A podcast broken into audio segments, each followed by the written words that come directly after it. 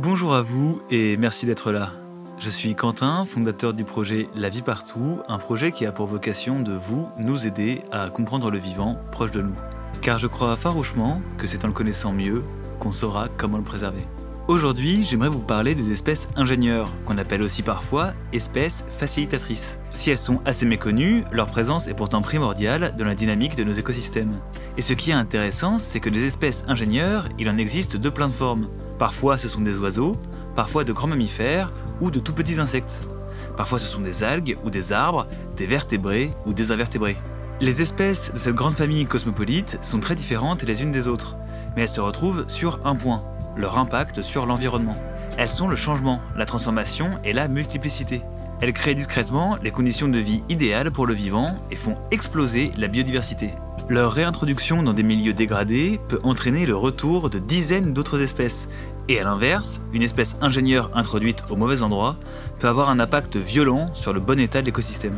Alors, dans cet épisode, je vous expliquerai leur rôle et ce qui les définit. Nous irons en bord de mer et en forêt pour voir comment les faire revenir et les favoriser.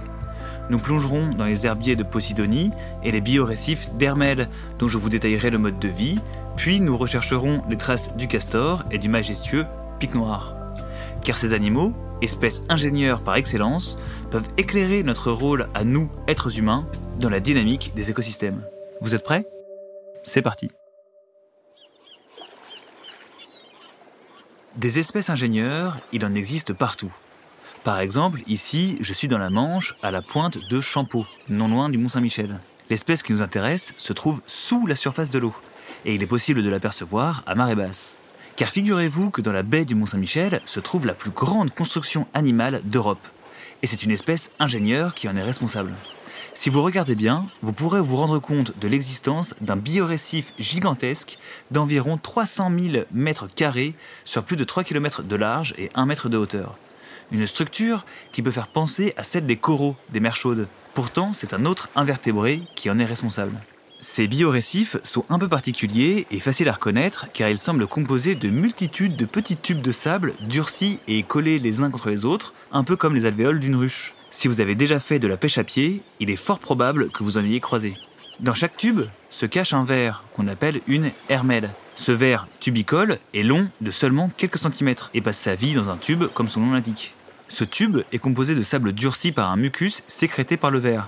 La structure ainsi créée peut résister aux vagues, aux courants et même au soleil sans s'effondrer. Une hermelle toute seule passerait inaperçue. Sauf que ces vers aiment la compagnie de leurs semblables au point de composer des colonies de plusieurs dizaines de milliers d'individus. Et c'est notamment ce qui se passe dans la baie du Mont-Saint-Michel. Ce biorécif d'Hermel est si vaste que les mouvements de la mer en sont modifiés. Les courants sont détournés et l'impact des vagues se retrouve ralenti par les constructions des Hermels. Résultat, ces biorécifs créent des caches et des flaques offrant refuge à de nombreux animaux à marée basse. Vous êtes face à une espèce ingénieure. Par le simple fait de vivre, les colonies d'hermelles créent un nouvel écosystème, un peu à la manière d'un récif de corail, en créant des îlots dans l'environnement vaseux de la baie. Ces îlots servent d'abri à plus de 70 espèces différentes, et à leurs juvéniles qui viennent y trouver refuge. Et ça, c'est sans compter les prédateurs qui sont attirés par la présence de proies et qui s'installeront dans les parages. Ces biorécifs sont précieux, mais souffrent souvent du piétinement et des dégâts occasionnés par la pêche à pied. Alors si vous en voyez, parlez-en autour de vous. Cela évitera sûrement des dégâts par méconnaissance de cette espèce formidable. Parce que mine de rien, grâce à ces petits vers, la biodiversité du site explose. On peut même se dire que s'il y a tant d'oiseaux à marée basse, c'est bien grâce aux hermelles. Voilà l'effet que peut avoir une espèce ingénieure. Personnellement, ça me fascine et je trouve ça complètement dingue. D'ailleurs, si vous voulez voir à quoi ressemble un biorécif d'hermelles, je vous ai mis une fiche récap en description de cet épisode. Les hermelles sont loin d'être un cas isolé quand on parle d'espèces ingénieures. Mais pour mieux le comprendre, revenons à la base du concept. Même si Darwin parlait déjà d'espèces modifiant les écosystèmes dès le 19e siècle, il fallut attendre l'année 1994 pour que le thème d'espèces ingénieures soit proposé par le docteur Cliff Jones et son équipe. Bon, évidemment, je ne vais pas partir dans une biographie de ce chercheur et de ses idées, mais il est important de se dire que l'idée d'entraide entre les espèces est étonnamment nouveau pour nous en Occident. En créant le concept d'espèce ingénieure, l'idée de ces chercheurs était simple permettre de réunir en un grand groupe les espèces qui ont un impact durable sur leur écosystème et sur les interactions entre les différentes espèces qui le composent. Le but étant de permettre de mieux appréhender leur importance pour le monde vivant, notamment pour le grand public. En gros pour nous, quoi. Et ça a marché. Grâce à ça, nous avons une vision plus complémentaire des espèces entre elles, qui s'éloignent de la loi du plus fort défendue par certains comme les lois naturelles du vivant. Il serait donc possible de voir le monde comme un cycle, une entraide géante, et non comme une simple pyramide où le plus gros mange le plus petit. Depuis 1994, le concept a fait du chemin et le nombre d'espèces ingénieurs référencées n'a fait que croître. D'ailleurs, en France, nous avons la chance de pouvoir observer plusieurs de ces espèces exceptionnelles. Il s'agit seulement de savoir où regarder, alors pour ça, retournons en bord de mer.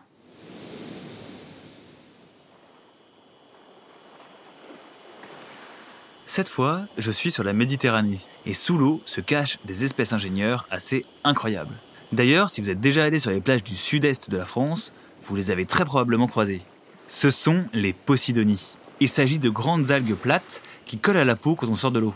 Arrachées au plancher marin, elles se retrouvent souvent sur les plages, là où les vagues frappent le sable. D'ailleurs, pour éviter de faire sauter les botanistes de leur chaise, je suis obligé de vous dire que les Posidonies sont des plantes à fleurs, comme celles qu'on trouve sur la terre ferme. Même si ce n'est pas le sujet aujourd'hui, il fallait quand même que je vous en parle. Toujours est-il que l'herbier de Posidonie forme un immense écosystème grouillant de vie, un peu comme le biorécif d'Hermel dont je vous parlais en début d'épisode.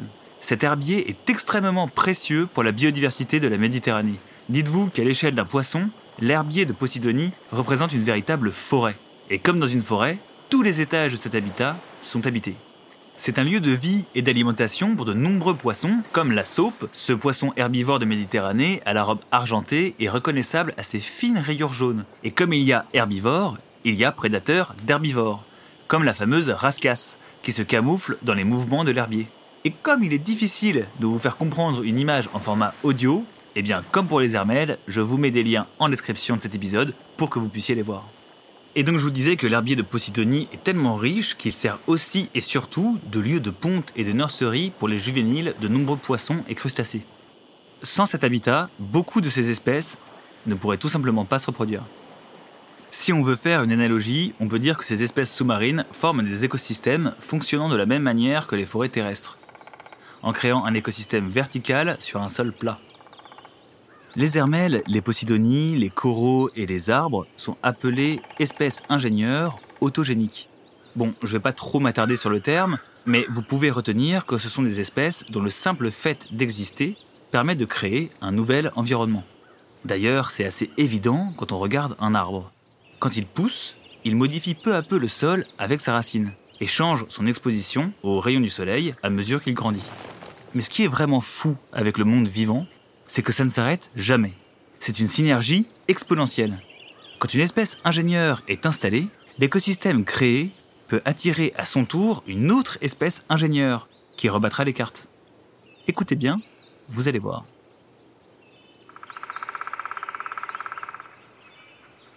Ce que vous entendez ici, c'est un pic noir en plein travail. Cette espèce, que nous avons déjà abordée dans les épisodes sur la forêt, permet à la vie de s'établir dans les troncs des grands arbres. Ce grand oiseau est assez difficile à voir quand on se balade en forêt, mais son cri, lui, est très reconnaissable. Écoutez.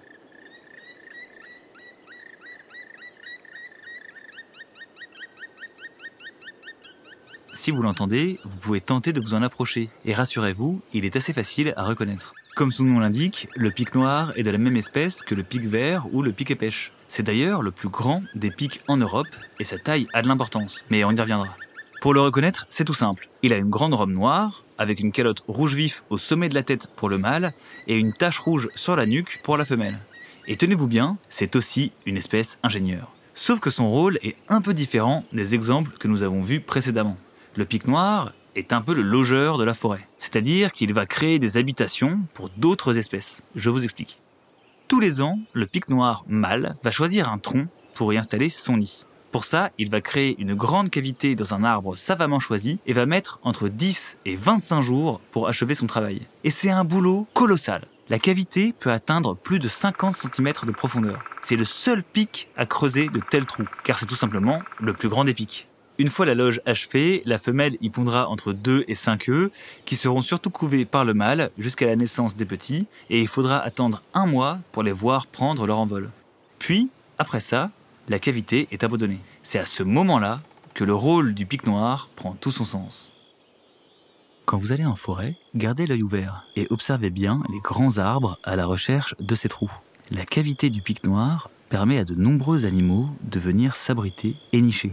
Par exemple, vous aurez peut-être la surprise d'observer une martre, une fouine ou un écureuil en train d'y faire sa vie. C'est aussi l'endroit parfait pour observer la petite chouette de Tengalm, ou même des chauves-souris comme la noctule commune. Sans le pic, ces espèces auraient bien du mal à trouver de quoi s'abriter. Il leur faudrait trouver de très vieux arbres dont les branches brisées peuvent offrir des cages de fortune. Mais on est loin du luxe de la loge du pic. Car avec son bec et son cou puissant, le pic noir sculpte de petits appartements dans l'écosystème créés par les arbres. Un peu comme un sculpteur qui donne une forme à son bloc de granit. La vie attire la vie. Une forêt de feuillus avec de grands arbres attire les pics qui permettent à d'autres espèces de venir s'installer. Plus la forêt se développe, plus il est possible qu'une autre espèce ingénieure s'installe à son tour, pour modeler le milieu et le faire correspondre à ses besoins.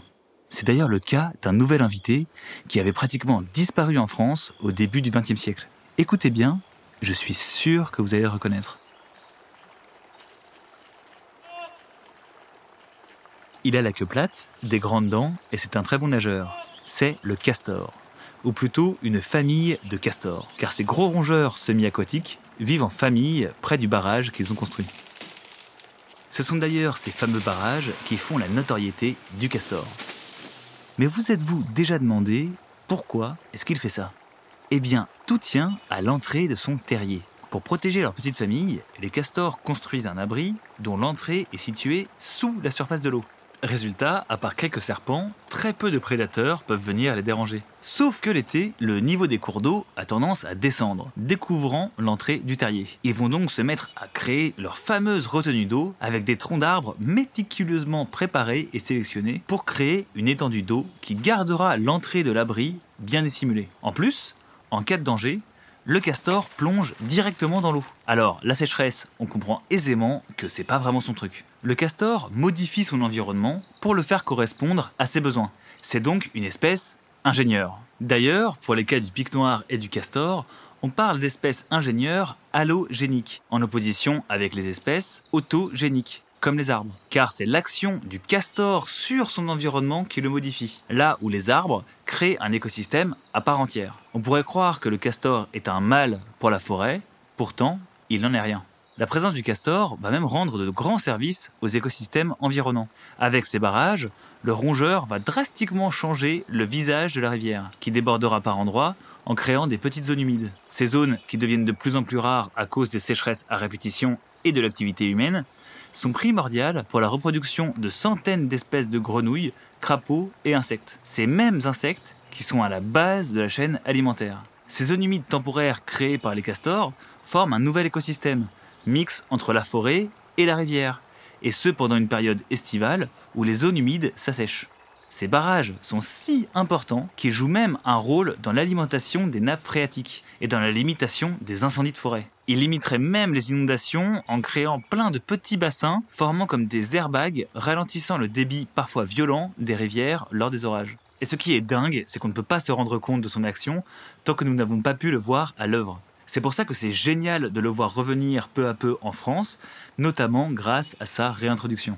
Aujourd'hui, on peut le voir dans le sud-est de la France, le centre et le nord-est. Mais les populations de castors restent fragiles car elles entrent rapidement en concurrence avec les humains et leurs constructions qui viennent urbaniser les abords des cours d'eau. Nous devons donc réapprendre à vivre avec cette espèce, alors je vous invite vivement à vous renseigner sur le castor car il en vaut vraiment la peine. Le sujet de la cohabitation entre les espèces est central dans l'envie et la possibilité de réensauvager notre pays. Il faut savoir tout simplement laisser la place pour que la nature vive. Bon, récapitulons. Une espèce ingénieure est une espèce qui modifie son environnement, soit par elle-même, soit par son activité, et qui permet à d'autres espèces de s'installer et de se développer. Ces espèces sont multiples et présentes partout. Elles sont une des facettes d'un monde multiple, où les espèces cohabitent et où la vie attire la vie. Cependant, il existe une espèce qui modifie son environnement plus qu'aucune autre, avec un impact immense sur les écosystèmes. Et évidemment, je pense que vous savez de qui je parle. Il s'agit bien sûr de l'humanité. Je ne vais pas partir dans un grand discours vous expliquant à quel point notre impact actuel est délétère et détruit le travail conjoint de milliers d'autres espèces pour rendre notre monde habitable. On vous rabat suffisamment les oreilles avec, alors je ne vais pas en rajouter une couche. J'aimerais vous proposer de faire un pas de côté, histoire de montrer une facette de l'humanité qui permettra, je crois, de donner plus de sens à nos actions. Et ça tient à notre capacité à modifier notre environnement pour le faire correspondre à nos désirs. Cela fait partie de notre manière de nous adapter, et c'est un trait commun à beaucoup d'espèces ingénieurs. Ces espèces ingénieurs sont souvent très compétitives quand il s'agit de s'installer quelque part. En modifiant leur environnement, elles font en sorte que ce soit lui qui s'adapte à elles, et non l'inverse. C'est d'ailleurs une des raisons pour lesquelles certaines espèces venant de loin sont considérées parfois comme plantes invasives indésirables, car une fois installées, elles vont commencer à modifier l'écosystème local comme elles le feraient chez elles mais les espèces qui en profitent dans leur pays d'origine ne sont pas là. Et c'est intéressant car j'entends parfois dire que l'humanité est une espèce invasive, que nous envahissons le monde et le plions à nos désirs au détriment des autres espèces. Alors c'est souvent le cas, mais je ne crois pas que ce soit une règle immuable, car nous pouvons adapter notre comportement en prenant conscience des espèces qui nous entourent. Notre action est destructrice quand elle n'est tournée que vers nos seuls besoins c'est quand nous nions partager le monde avec d'autres formes de vie que notre action est réellement destructrice. Le vivant est partout et interconnecté. Il n'y a pas d'un côté la nature et de l'autre l'humanité. Vivre, c'est être constamment relié à d'autres espèces. C'est vivre en diplomatie avec elles pour trouver sa juste place. Il existe énormément d'espèces qui profitent de nos actions et qui vivent à nos côtés. C'est le cas par exemple des moineaux qui nichent dans les murs de nos maisons, des hérissons qui apprécient nos haies et nos potagers, et des hirondelles qui font leur nid sous nos fenêtres. Nous créons des jardins où des centaines d'espèces de plantes différentes sont réunies comme nulle part ailleurs. Nous créons des paysages de bocage et gardons des espaces ouverts pour les prairies fleuries qui font le bonheur des milliers d'espèces d'abeilles et de papillons. Ces espèces, nous vivons avec elles depuis des millénaires. Nous mangeons les fruits issus des fleurs qu'elles ont pollinisées. Nous nous abritons sous le chêne, planté par le jet, et mangeons les châtaignes qui sont le fruit de l'étourderie de l'écureuil. Nous buvons même l'eau purifiée par les vers de terre et les arbres, et respirons l'oxygène du phytoplancton. Il faut savoir connaître ce qui nous entoure, comme nous connaissons les autres cultures humaines, pour mieux se comprendre, mieux communiquer et cohabiter. Le malheur serait de continuer de faire sécession, mais un autre chemin est possible, et il se construit maintenant. Le monde vivant est fort d'un potentiel que nous ne faisons qu'effleurer. Alors, soyons humbles et laissons-le faire. Nous avons tant à y gagner. Merci d'avoir écouté cet épisode, j'espère qu'il vous aura plu. Si vous l'avez aimé, n'hésitez pas à le noter et à le commenter, cela m'aidera grandement à le faire connaître. D'ailleurs, si vous voulez m'aider à financer ce projet, vous pouvez faire un don sur KissKissBankBank, simplement en cliquant sur le lien présent en description ou en cherchant KissKissBankBank la vie partout sur Google. Ce podcast a été écrit par mes soins, le montage et le sound design ont été effectués par Hugo Van Moll et le tout a été enregistré dans les Hautes-Pyrénées. Et d'ailleurs, j'en profite pour vous dire aussi que j'ai lancé une newsletter. Tous les jeudis, je vous enverrai une fiche par mail vous permettant d'apprendre à réensauvager les jardins. Le lien pour vous inscrire est lui aussi en description. Merci d'être resté jusqu'au bout, prenez soin de vous et à bientôt.